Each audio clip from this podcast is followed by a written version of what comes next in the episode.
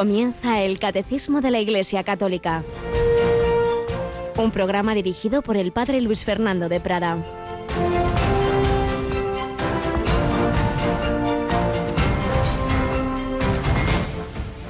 El Espíritu Santo de ciudad en ciudad me da testimonio de que me aguardan cadenas y tribulaciones, pero a mí no me importa la vida, sino completar mi carrera y consumar el ministerio que recibí del Señor Jesús, ser testigo del Evangelio, de la gracia de Dios. Alabado sean Jesús, María y José. Muy buenos días, muy querida familia de Radio María en este 18 de mayo de 2021, última semana del tiempo pascual, invocando al Espíritu Santo, mirando a Pentecostés. Y la primera lectura de hoy nos habla de ese precioso discurso de despedida que tuvo San Pablo en Éfeso. Entre hoy y mañana lo leeremos, vale la pena meditarlo despacio. Y he cogido una de las frases que dice San Pablo a los que lo escuchan. Dice, voy hacia Jerusalén encadenado por el Espíritu. Es decir, notaba que era el Espíritu Santo el que le decía, venga, tienes que ir allí. No sé lo que me pasará allí, salvo que el Espíritu Santo de ciudad en ciudad me da testimonio de que me aguardan cadenas y tribulaciones.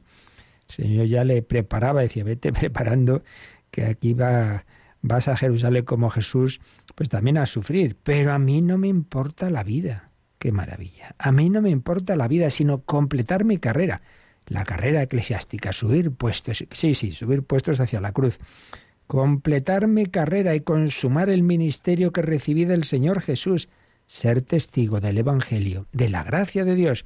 Este es un hombre lleno del fuego del Espíritu Santo, un verdadero misionero, como otro que nació tal día como hoy, Carol Boitigua.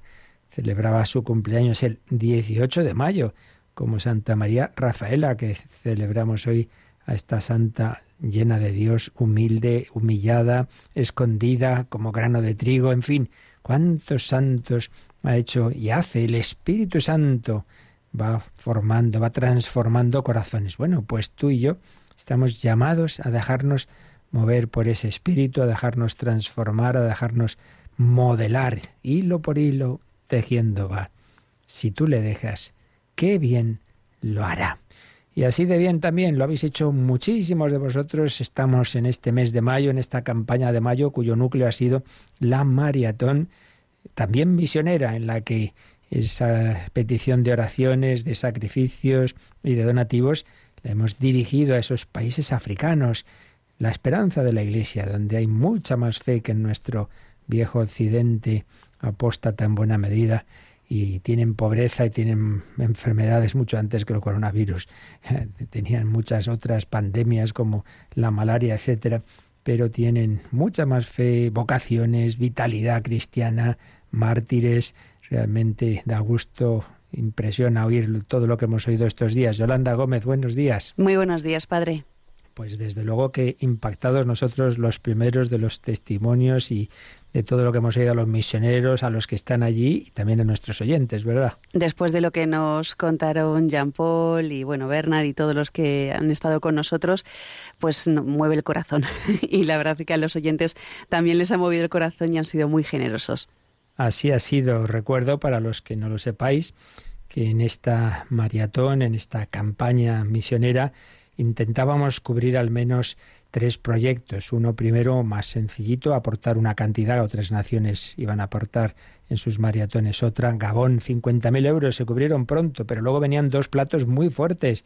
Malawi, una de las naciones más pobres del mundo, 250.000 euros. Pues también, el 13 de mayo por la mañana ya se lo podíamos ofrecer a la Virgen de Fátima. Y ese mismo día empezábamos la coleta para el siguiente plato fuerte, Sudán del Sur y ahí teníamos a un sacerdote que está aquí estudiando en España, que, nos contaba pues cómo unen esa absoluta falta de todo con una gran fe en el Señor.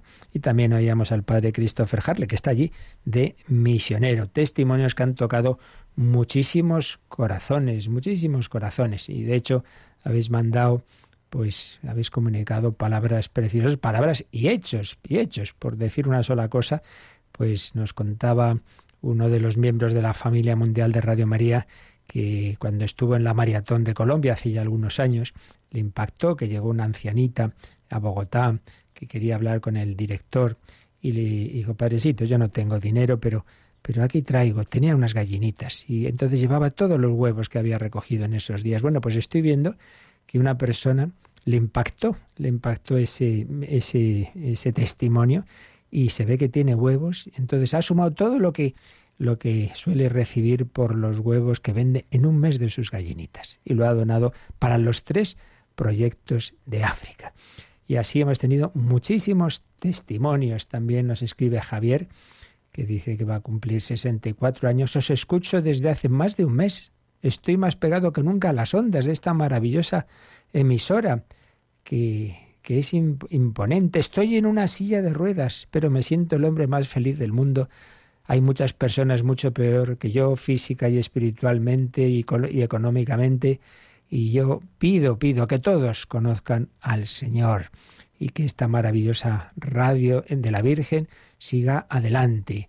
Bueno, pues así hemos tenido muchísimos testimonios que seguiremos leyendo en los espacios porque sigue la campaña de mayo, entramos ya en el último tercio del mes prácticamente y aunque lo, propiamente la maratón ya la hemos cerrado, pero todavía hay personas que dicen, no, no, a mí me gustaría que mi donativo tenga un fin misionero. Cuando ya cubrimos esos tres proyectos, como veíamos que muchas personas todavía eh, querían seguir haciendo un donativo misionero, pues ya fuimos a otros más pequeños, más modestos, que se suman a las colectas de otras Radio Marías, pero que siempre es necesario, porque si, si a todos nos ha afectado la pandemia, imaginaos en África, muchas radios no tienen ahora mismo donativos, la gente no tiene que comer y por eso es poco todo lo que ayudemos. Por eso, después de esos tres proyectos, Pedimos para Madagascar 30.000 euros, enseguida se cubrieron 50.000 para República Democrática del Congo, ayer por la tarde se cubrieron y a partir de ahí un empujoncito también para Zambia. Por tanto, aquel que quiera que su donativo sea mm, misionero, que lo indique al llamar al 91 822 8010 o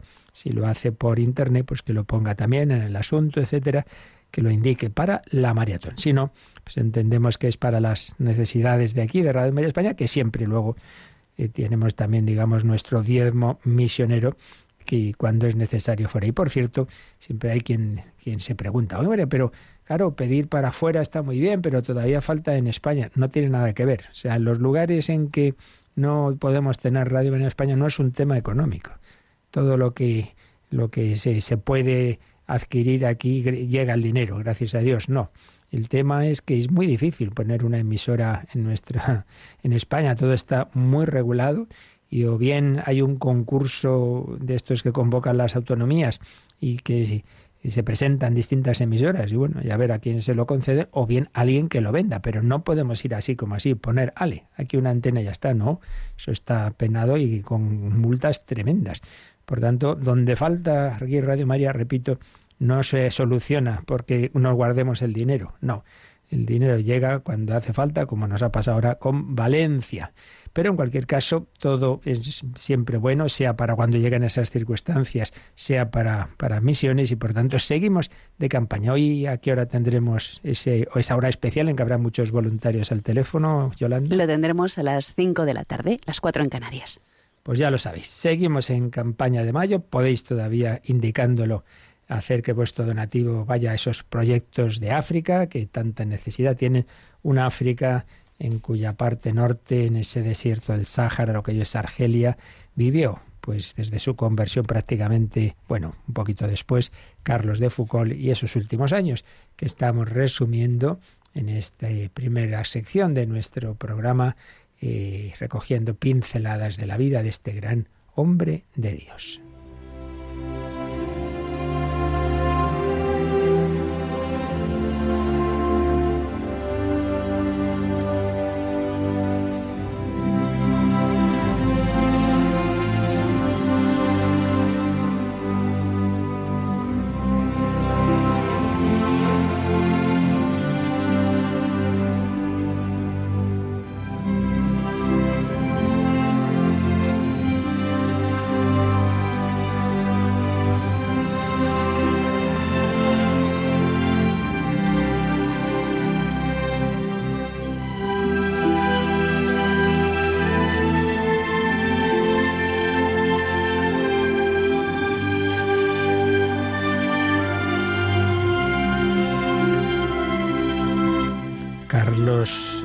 Foucault. Estamos recogiendo pinceladas de su vida, de su testimonio allí en el Sáhara, entre los tuaregs. Y andábamos ya por 1911.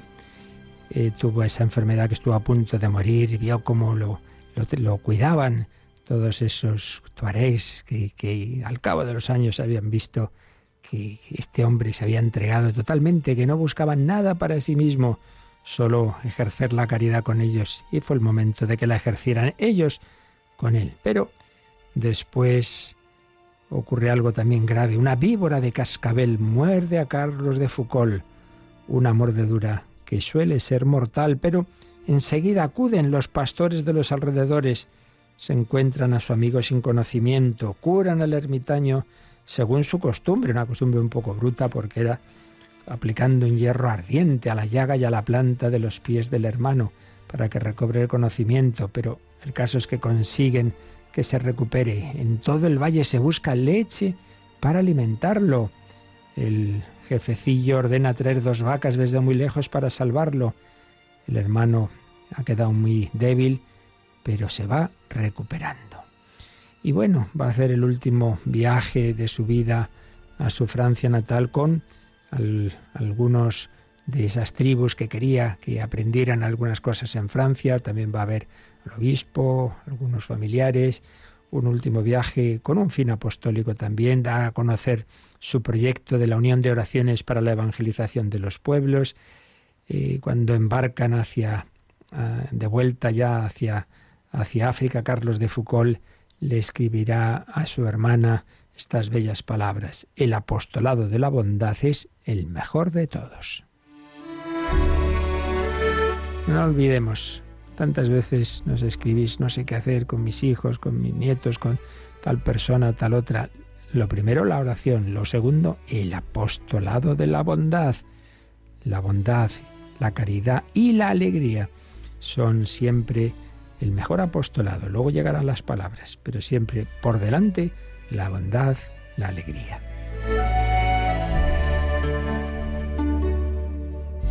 Pero no es precisamente la bondad lo que se estaba extendiendo en Europa.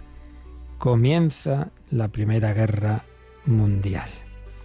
Un año después de su regreso a África, el 3 de septiembre de 1914, recibe Carlos la noticia de que Alemania ha declarado la guerra a Francia, ha invadido Bélgica, atacado Lieja. El hermano Carlos se da cuenta enseguida de que bandas armadas reclutadas en Tripolitania intentarán penetrar en los territorios del Sáhara predicando la guerra santa contra los franceses, aprovechando esos momentos. ¿Cuál será su actitud? Hay peligro, se irá. Escribe así, no abandonaré Tamanrasset hasta que haya paz Nada ha cambiado en el exterior de mi vida tranquila y regular, pues es necesario que los tuareg no adviertan nada que les manifieste un estado distinto al ordinario. Pero las cosas se van poniendo feas. Va habiendo distintos ataques a los fuertes franceses, asaltos. Eh, hay un grupo muy violento, se llaman senusitas, que están provistos de un cañón, de ametralladoras, y sabe que hay peligro. Pero fijaos lo que escribe Carlos. Todos estamos en la mano de Dios. No sucederá más que lo que Él permita. Una frase, por cierto, parecidísima a la que escribió Santo Tomás Moro a su hija Margarita y que recoge el catecismo de la Iglesia Católica. Cuando estaba ya en la Torre de Londres encarcelado, pues sin saber si lo ejecutarían o no, y decía algo así, nada puede suceder que Dios no permita, y lo que Dios permita es, aunque no lo entendamos, siempre lo mejor. Ojalá tuviéramos esa fe. A veces nuestra fe es solo porque seguro que esto va a salir bien, no me va a pasar nada. No, Dios puede permitir la muerte como en Jesús, claro que sí. Otra cosa es que eso que nos parece muy malo, quizá no lo sea tanto.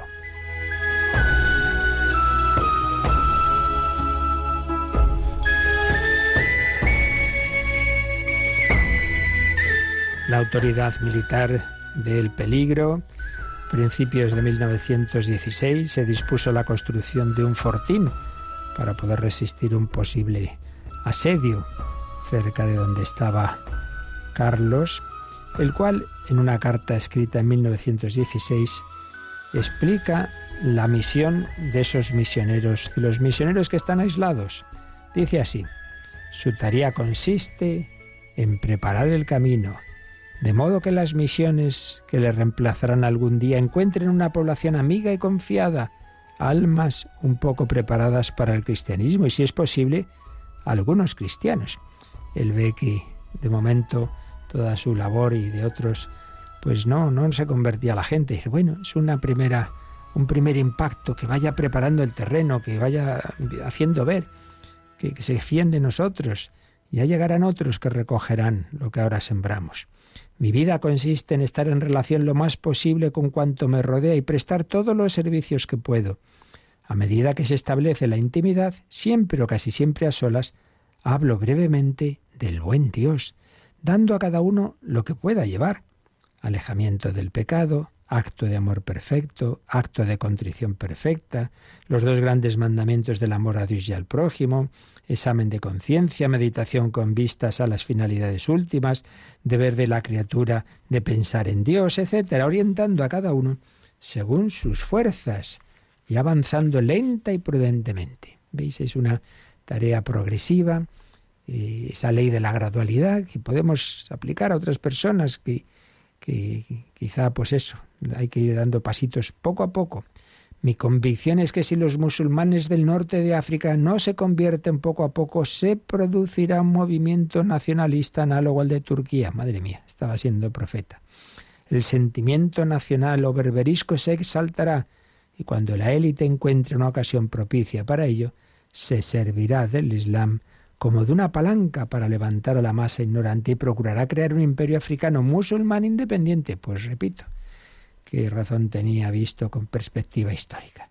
Pero en cualquier caso, su misión era sembrar, caer como un grano de trigo en tierra que daría fruto después de su muerte. Pues lo, lo veremos ya terminando en los próximos días. En cualquier caso, estemos donde estemos, y aunque nos parezca que, que nuestra vida, nuestro apostolado no tiene fruto, dejémoslo en manos de Dios. El Señor, decía la Madre Teresa, no me ha llamado a tener éxito, sino a ser fiel.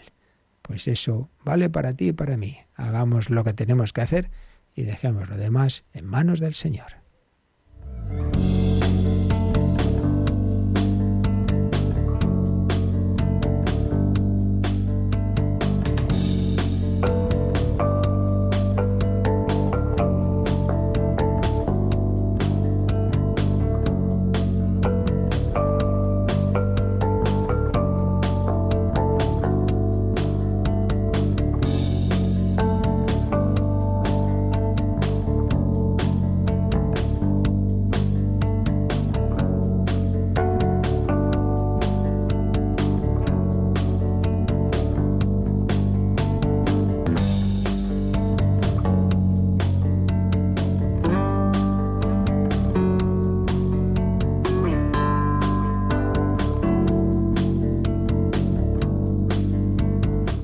Bueno, y nosotros lo que tenemos que hacer es seguir aprendiendo del catecismo, de esta parte tan bella y tan práctica, que es la liturgia, la segunda parte del catecismo, porque ahí precisamente es la fuente, encontramos la fuente principal de esa vida divina, esa comunicación del Espíritu Santo, que es el que transforma los corazones, como transformó el de Carlos de Foucault y tras haber visto la doctrina teológica de fondo sobre lo que es la liturgia y su columna vertebral, los sacramentos, habíamos entrado ya en cómo esa, esa acción que realiza Dios en lo misterioso, pues tiene esa parte visible que es la celebración, la celebración de los sacramentos y los demás acontecimientos litúrgicos.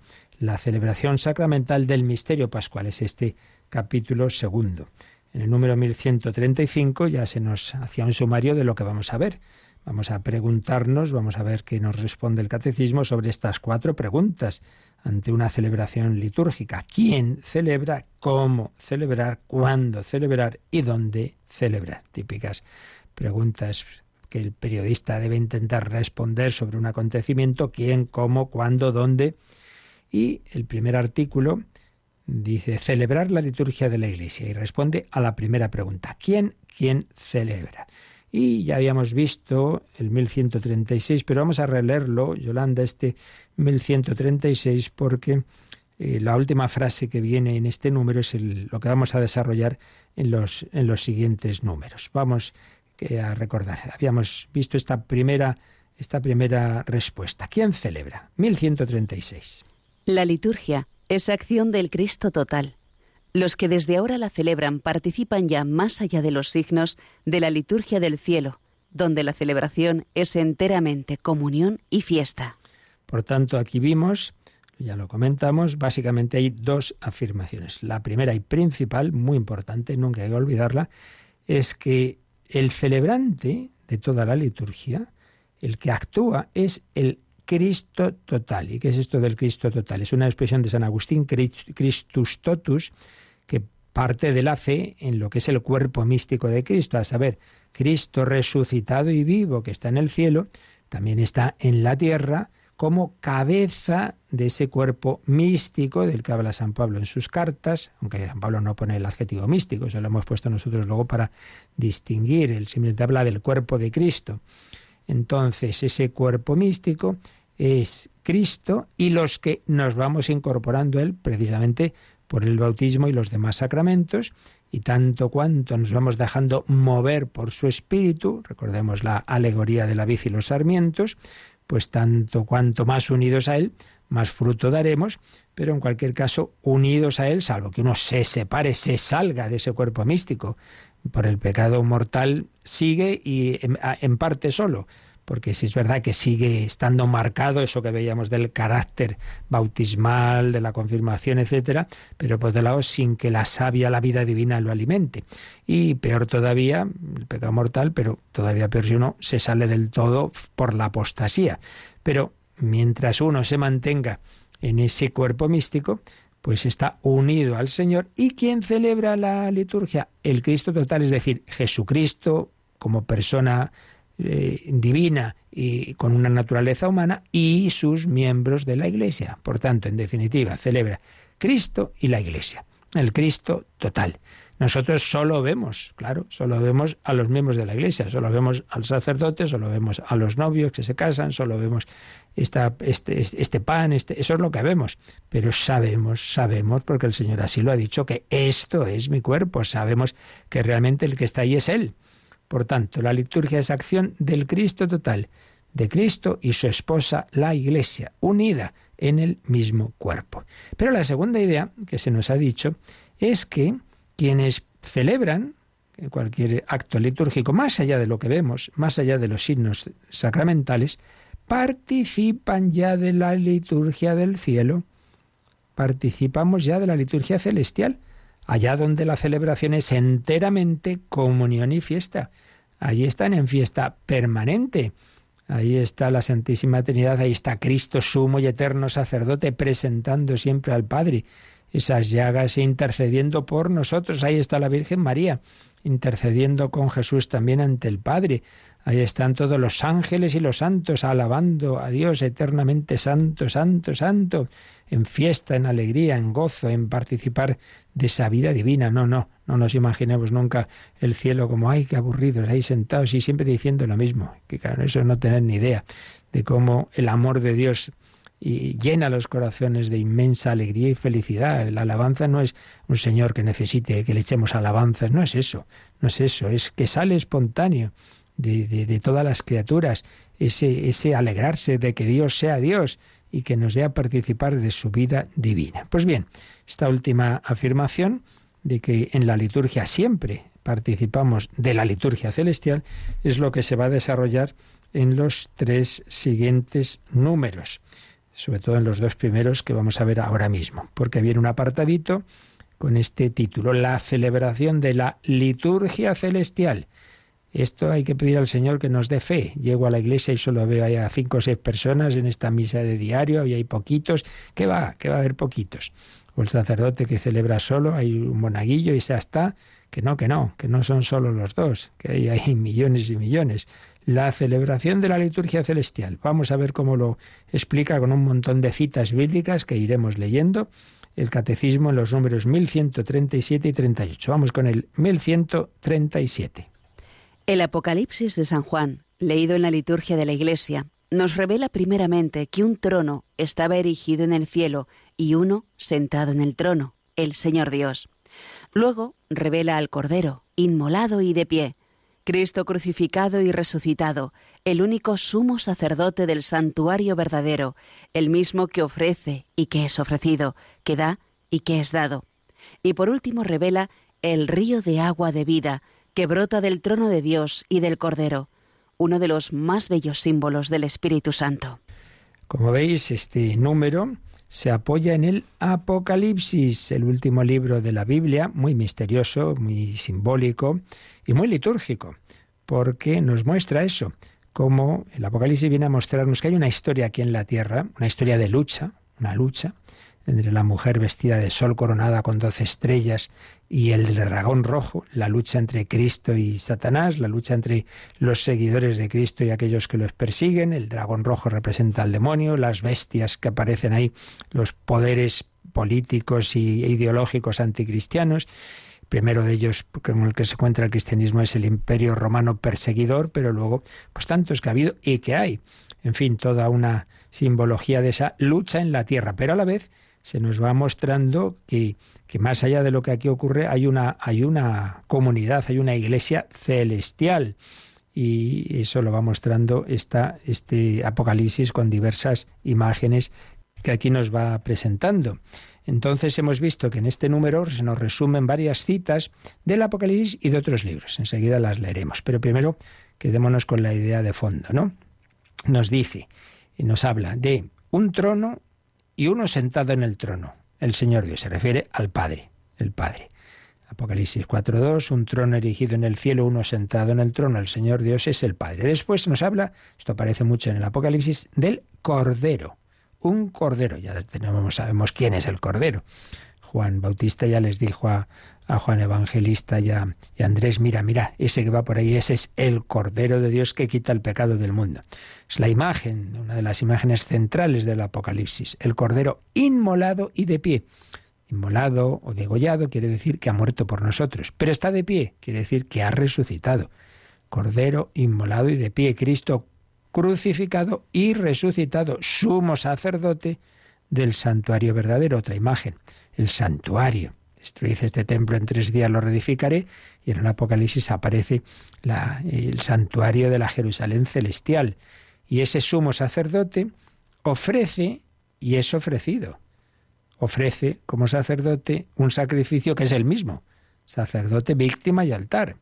Pero también aparece otro símbolo, el río de vida que brota de ese trono de Dios y del Cordero. Bueno, el río de vida, como vimos en su momento, el agua viva, es uno de los símbolos del Espíritu Santo. Y entonces ahí están todos esos seres, los ángeles, los santos, el siguiente número nos hablará de esas potencias celestiales, los servidores de la antigua y la nueva alianza, los 24 ancianos, los 144.000, los mártires, la Virgen María, todo el mundo en alabanza, en fiesta, en, en gozo. Y como digo, pues todo esto va explicándose, y va poniendo aquí el catecismo una serie de, citas bíblicas que vale la pena que le echemos un ojo. Vamos a leerlas con más extensión que, la mera cita que suele que pone aquí el, número del, catecismo. Tenemos del Antiguo Testamento Isaías, capítulo 6 y, y versículo 1, vamos a leer algunos versículos. Es muy impresionante esta visión que tiene Isaías, que es su vocación, digámoslo así, de este gran profeta.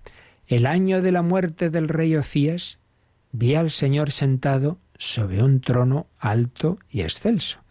Como siempre, el Antiguo Testamento culmina en el Nuevo. Ese trono que, del que habla el Apocalipsis es el que vio Isaías siglos antes. La orla de su manto llenaba el templo. Junto a él estaban los serafines cada uno con seis alas. Con dos alas se cubrían el rostro, con dos el cuerpo, con dos volaban, y se gritaban uno a otro diciendo, Santo, Santo, Santo es el Señor del universo. ¿Nos suena, verdad?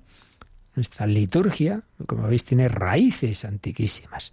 Santo, santo, santo es el Señor del universo, llena está la tierra de su gloria, llenos están el cielo y la tierra de tu gloria, decimos.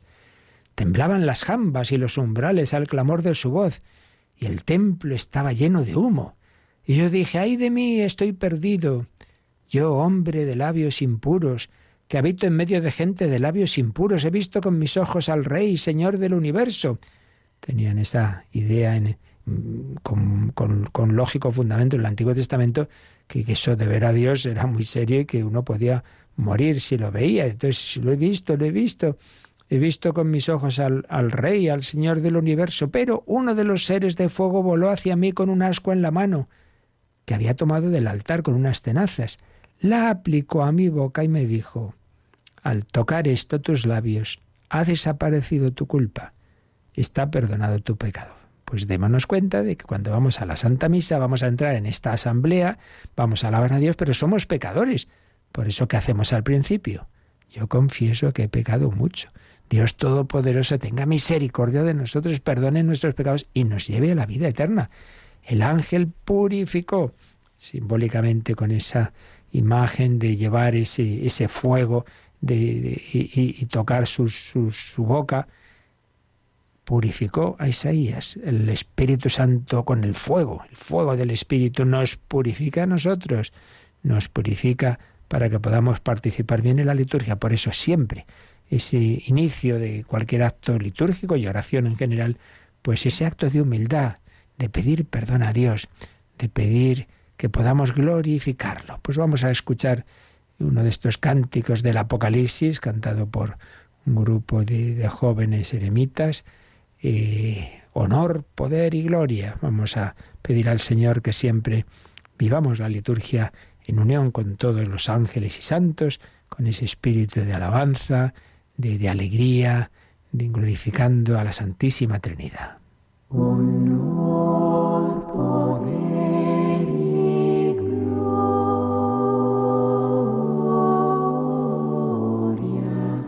al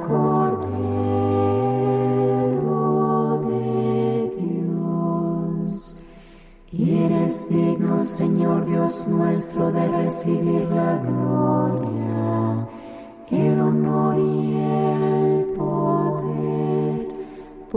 porque tú has creado el universo, porque por tu voluntad lo que no existía fue creado.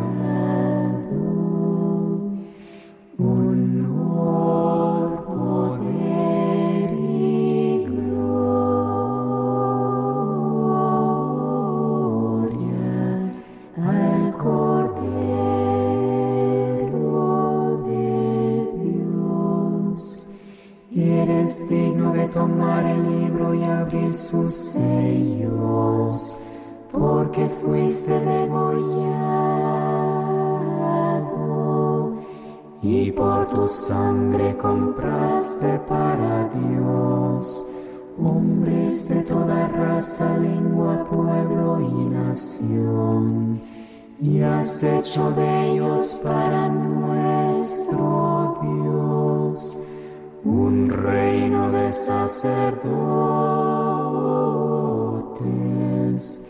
y reinan sobre la tierra.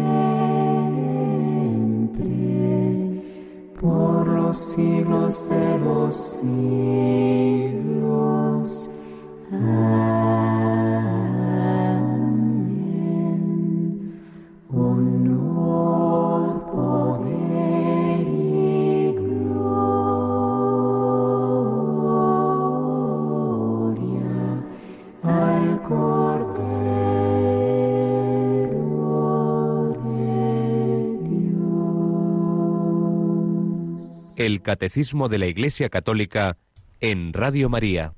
Honor, poder y gloria al Cordero, el Cordero inmolado y de pie, resucitado, centro del Apocalipsis. Antes de seguir leyendo estas citas bíblicas, vamos a ver, Yolanda, aquí nos pone, como siempre, el catecismo, que echemos un ojo a otros dos números. Uno que está bastante más adelante, el 2642, pues es precisamente de la cuarta parte del catecismo, la parte de la oración.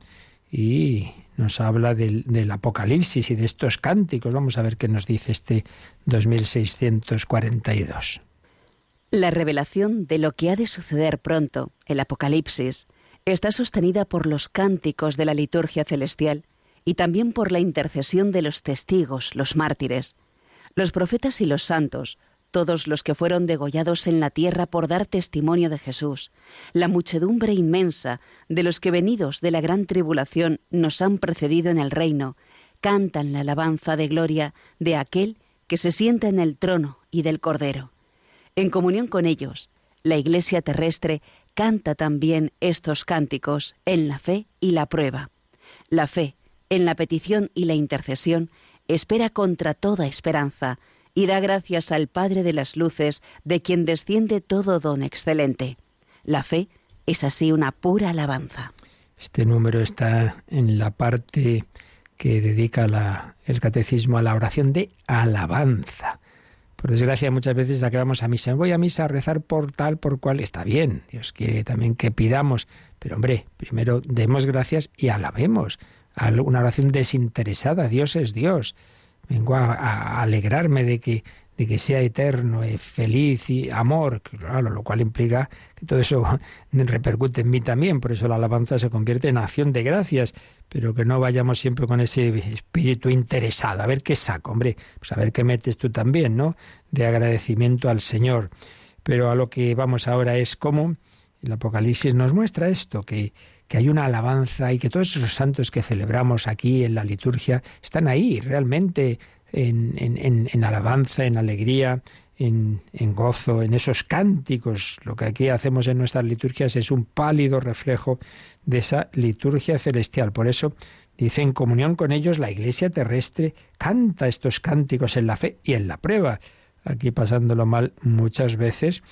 Por eso, cuando nos cuentan, pues, y lo vemos ¿no? en vídeos que, me mandan misioneros de, países africanos que, llevan en el alma el, que la oración pues se canta y hasta se baila, pues uno dice, sí, sí, si es que eso es lo propio, que, esa alegría y, allí en la pobreza no tienen nada, pero tienen a Dios y tienen la fe y cantan y bailan, qué maravilla.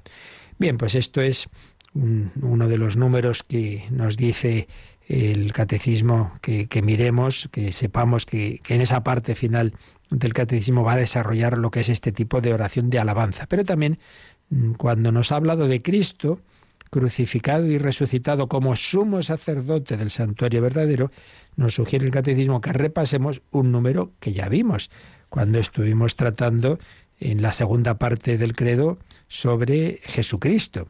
El artículo que dice Jesucristo subió a los cielos y está sentado a la derecha de Dios Padre Todopoderoso, nos dice que repasemos el número 662. Así que vamos a hacerlo. Cuando yo sea levantado de la tierra, atraeré a todos hacia mí.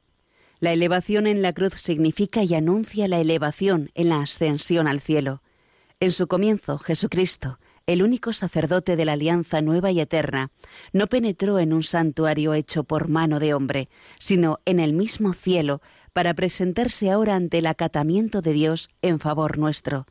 En el cielo, Cristo ejerce permanentemente su sacerdocio, de ahí que pueda salvar perfectamente a los que por él se llegan a Dios, ya que está siempre vivo para interceder en su favor. Como sumo sacerdote de los bienes futuros, es el centro y el oficiante principal de la liturgia que honra al Padre en los cielos. Pues de nuevo esta idea tan importante. El oficiante principal siempre es Cristo, pero ese Cristo es el Cristo que estuvo en la cruz. Por eso Jesús ha querido dejar en su humanidad las llagas, intercede ante el Padre mostrando esas llagas y nos las muestra a nosotros para que no dudemos de su amor. Oye, que yo, este perdón que tú ahora recibes, te confiesas, te asuelvo de tus pecados, que es un minuto, te has confesado, ya está, sí, sí, ya está. Eso le ha costado a Cristo su sangre. Pero además se añade aquí algo muy bello. Ese Jesús que ha sido elevado, que es la ascensión. Cristo ha ascendido al cielo, pero ojo, hubo otra elevación anterior, la elevación en la cruz, y que había anunciado Jesús en Juan 12, 32. Cuando yo sea levantado de la tierra, atraeré a todos hacia mí. Y de hecho, ¿qué es lo que más ha conquistado el corazón de los cristianos de todos los tiempos y de todos los santos? Pues Cristo crucificado el crucifijo, cómo he sido amado. No os he amado en broma, que le dijo el Señor a la Beata Ángela de Foliño, no os he amado en broma, no son palabritas, no es un corazoncito ahí en un árbol, no, no, amor se escribe con sangre, nos ha amado con la sangre de la cruz. Cuando yo sea levantado de la tierra, traeré a todos hacia mí. Pero esa elevación, que ya el Evangelio de San Juan la presenta como una glorificación, cuando parecía la máxima humillación, y lo es, pero es que esa es la gloria de Dios, el amor. A veces entendemos la gloria en plan humano. Aquí llega los importantes de este mundo. Venga, aquí mucho boato. No, no, no. La gloria de Dios es el amor. El amor le lleva la omnipotencia y su sabiduría le lleva a, esa imaginación del amor que nadie hubiéramos imaginado. Por eso choca tanto el cristianismo, incluso en muchas otras religiones. Pues claro, ¿cómo va a ser Dios un crucificado? Pues hijo mío, sí, porque nuestro Dios es el Dios del amor, como una madre que ama mucho, pues, pues se pone a los pies de, de su familia y hace lo que sea.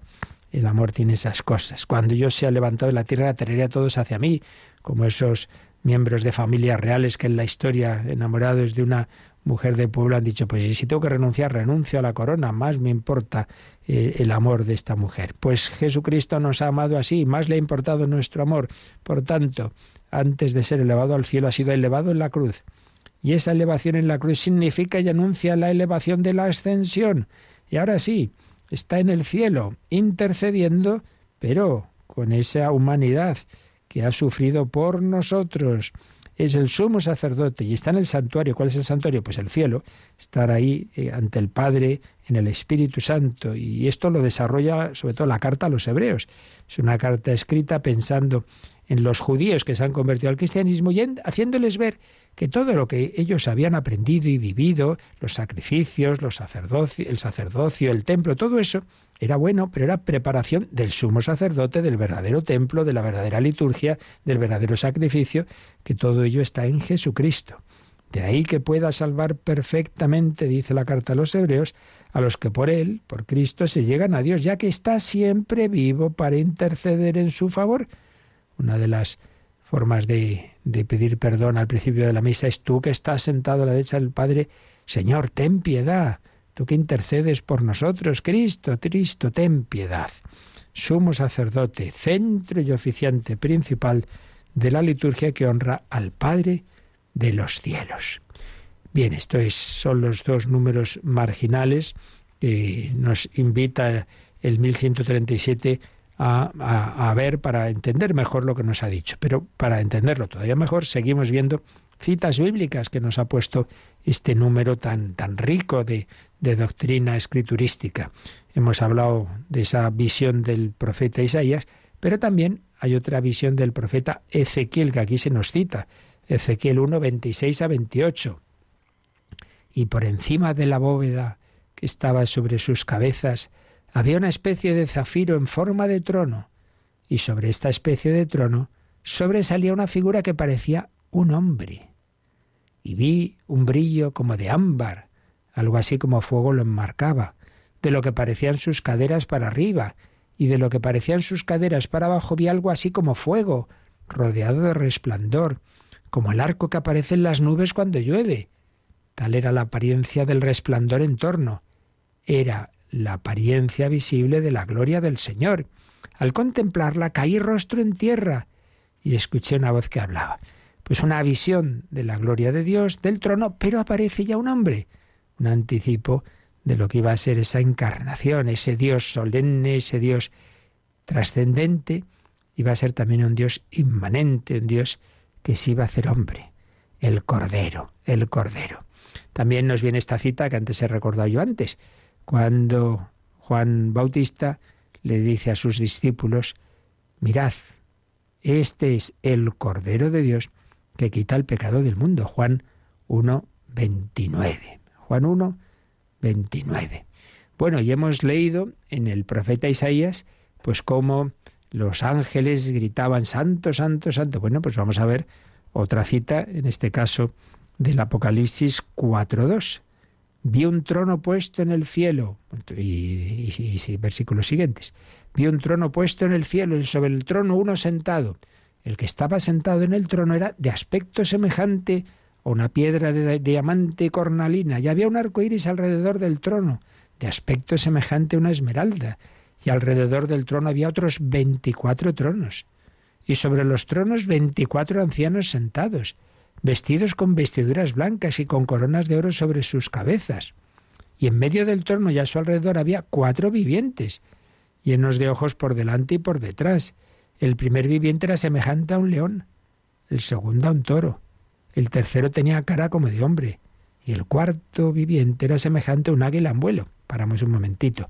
Aquí estamos hablando de todos los grandes personajes del Antiguo y del Nuevo Testamento, los ancianos, y estas imágenes, la tradición, esto ya es algo, pues no es que esté en el texto, pero bueno, ha visto en estos animales y en estos símbolos, león, toro, águila y también un hombre, recordaréis seguramente, pues que son los símbolos que la tradición ha puesto a los evangelistas, a los evangelistas.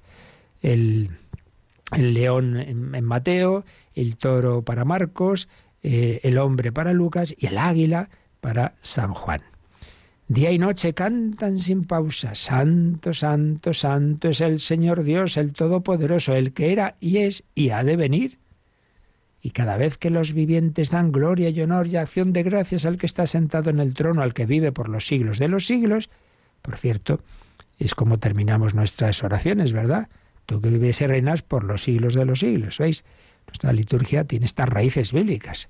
Pues cada vez que dan esa gloria y honor, los veinticuatro ancianos se postran ante el que está sentado en el trono, adoran al que vive por los siglos de los siglos y arrojan sus coronas ante el trono diciendo, Eres digno, Señor Dios nuestro, de recibir la gloria, el honor y el poder porque tú has creado el universo, porque por tu voluntad lo que no existía fue creado. Aquí la alabanza es a Dios por la creación, pero luego vendrá la alabanza al Cordero como redentor. Digno es el Cordero degollado. En el cántico que antes oíamos cantar a ese grupo de que son los hermanos eh, como eremitas, digamos, Arpa Dei. Bueno, seguiremos viendo estas citas bíblicas tan, tan bellas que nos ayudan a darle más sentido a nuestra liturgia y sobre todo a pedir al Señor que aumente nuestra fe de que es Él el que la celebra y que no estamos solos, aunque seamos pocos en la Iglesia, que estamos unidos siempre a, la, a toda esa liturgia celestial y que es el Espíritu Santo el, el al que tenemos que invocar siempre para que nos ayude a vivir bien y toda la liturgia. Pues tenemos últimos minutos de, oración y también si tenéis alguna consulta rápida, pues, pues ya ahora os recuerdan cómo la podéis enviar. Participa en el programa con tus preguntas y dudas. Llama al 91005 9419. 91005 9419 Puedes escribir un mail a catecismo o escribirnos un mensaje al teléfono de WhatsApp 668 594 383 668 594 383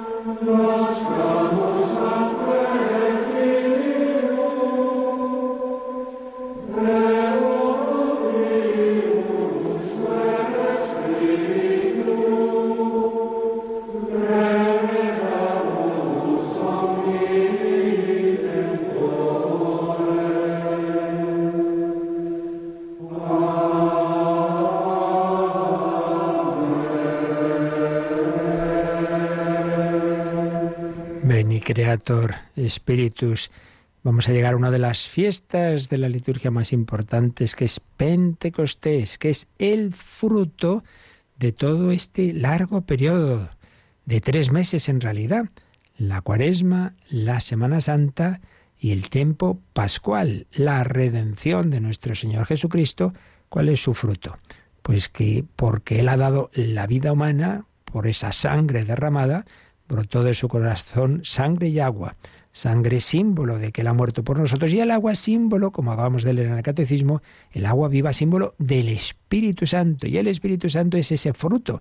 Para nosotros el amor del Padre y del Hijo se nos comunica, nos transforma, sana nuestras heridas, perdona nuestros pecados, nos va fortaleciendo. Claro, esto no es de un día para otro, sino es un proceso, como una medicina que va actuando cada vez más y nos va elevando, nos diviniza si uno sigue ese proceso de unión con Dios, que estamos llamados, que pasos son los años de la vida que Dios nos dé, los que sean, más o menos, son para ir creciendo, ir progresando en esa unión con el Señor, entonces uno se va santificando, se va dejando santificar, para ser más precisos, porque la iniciativa siempre es del Señor. Y entonces eh, esa unión con el Señor va haciéndose cada vez más íntima hasta llegar a ese momento del desposorio final que es la muerte si uno ha cumplido eh, a lo largo de su vida, ha ido dando los pasos que la gracia de Dios le, le, pedía, significará que en ese momento puede pasar directamente a ver a Dios. Si no, si todavía no está del todo purificado y unido a Dios, no está del todo santificado, pues ya lo veíamos hace meses, pues entonces eh, sigue ese complemento, digamos, de la obra santificadora más allá de la muerte que llamamos el purgatorio. Pero el ideal sería que sin necesidad de ello, pues ya aquí, con la gracia de Dios, con los sacramentos, con las indulgencias, etcétera, y, las cruces de la vida, pues eso nos purificará de manera que se cumplirá la bienaventuranza. Bienaventurados los limpios de corazón, porque ellos verán a Dios. Voy a terminar leyendo otro de los mensajes que han llegado estos días que sabéis que Radio María a través de Internet se nos oye en el mundo entero. Nos escribe una chica desde México Buenos días. Dice, cada día pongo mi esperanza en ti, Radio María, porque está mi madre, la Virgen María, ella que me sacó de un pozo donde no llegaba la luz. Y cuando escuché esta radio, las ondas sonaron en mi corazón. Desde aquel día mi corazón está lleno de alegría, porque me acogió. Mi madre siempre está conmigo y eso me hace feliz. Esa alegría que ella me da la comparto con los que están tristes y les hablo de ella y les animo a que escuchen esta radio que hace tanto bien, llenando vacíos y ayudando incluso en soledad. Nos dice que ha dado un donativo de 100 euros y que pide a todos que la Virgen nos cubra con su manto, siempre en vuestro hogar y que no os falte nunca su luz y alegría. Lo importante es la fe y la esperanza que se tiene para que Radio María llegue a más lugares del mundo y a través de este medio llegue la palabra de Dios cruzando fronteras y tocando corazones que más lo necesitan. Bueno, no podía decirlo mejor esta chica mexicana, le agradecemos esas bellas palabras. Pues nada, a vivir este día en alabanza, en acción de gracias de la Santísima Trinidad. Le pedimos su bendición. La bendición de Dios Todopoderoso, Padre, Hijo y Espíritu Santo, descienda sobre vosotros. Alabado sea Jesucristo.